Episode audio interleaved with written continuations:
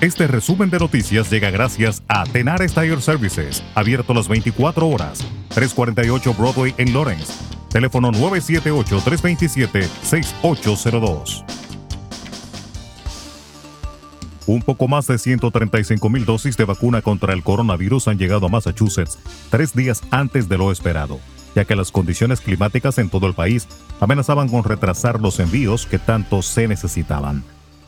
La administración Baker originalmente anticipó que no llegarían hasta hoy lunes, pero las dosis llegaron el viernes por la tarde. Como resultado, los proveedores no tendrán que cancelar las citas, dijo el viernes pasado la portavoz del Command Center, Kate Riley.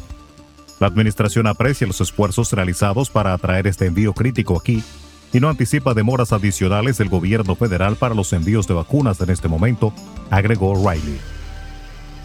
El secretario de Estado de Estados Unidos, Anthony Blinken, conversó el pasado viernes con sus colegas de El Salvador, Alexandra Gil Tinoco y Honduras, Lisandro Rosales, sobre las causas de la migración irregular y expresó el compromiso del gobierno del presidente Joe Biden de trabajar con esos países para crear oportunidades y enfrentar retos como la corrupción y la inseguridad. Blinken discutió con Tinoco cómo una relación bilateral productiva entre Estados Unidos y El Salvador puede ayudar a abordar las causas fundamentales de la migración irregular, según un comunicado difundido por el portavoz del Departamento de Estado, Ned Price. El gobierno mexicano y el de Argentina buscarán consolidar su histórico acercamiento con la próxima visita del presidente argentino Alberto Fernández a México y una alianza por las vacunas de COVID-19 para afianzar su liderazgo en Latinoamérica. Los íconos de la izquierda regional estrecharán sus lazos con el viaje de Fernández quien este lunes ha de comenzar su recorrido oficial con una visita a una envasadora de vacunas. El martes participará en una sesión solemne del Senado mexicano y el miércoles será orador de la conmemoración del 24 de febrero de los 200 años del Plan de Iguala para declarar la independencia de México. El presidente Joe Biden podría visitar Texas tan pronto como esta semana, después del temporal que ha dejado al menos 59 muertes en el país y ha golpeado duramente los habitantes de ese estado, dijo este domingo la portavoz de la Casa Blanca Jen Psaki. Vamos a hacer eso en el momento apropiado y en coordinación con la gente en el terreno. Podría ser tan pronto como esta semana, declaró Psaki en una entrevista con el programa This Week de la cadena ABC News. Organizaciones comunitarias venezolanas en Estados Unidos expresaron su preocupación por la falta de pronunciamiento del gobierno de Joe Biden sobre lo que piensa hacer con los miles de venezolanos sin estatus legal que hay dentro del país o están en la frontera a la espera de poder entrar. En una rueda de prensa en la que participaron representantes de organizaciones miembros de la plataforma UVO o United Venezuelan Organizations, se anunció el envío de cartas al Departamento de Estado y el Departamento de Seguridad Interior, así como al Defensor del Pueblo, para transmitirles esa inquietud.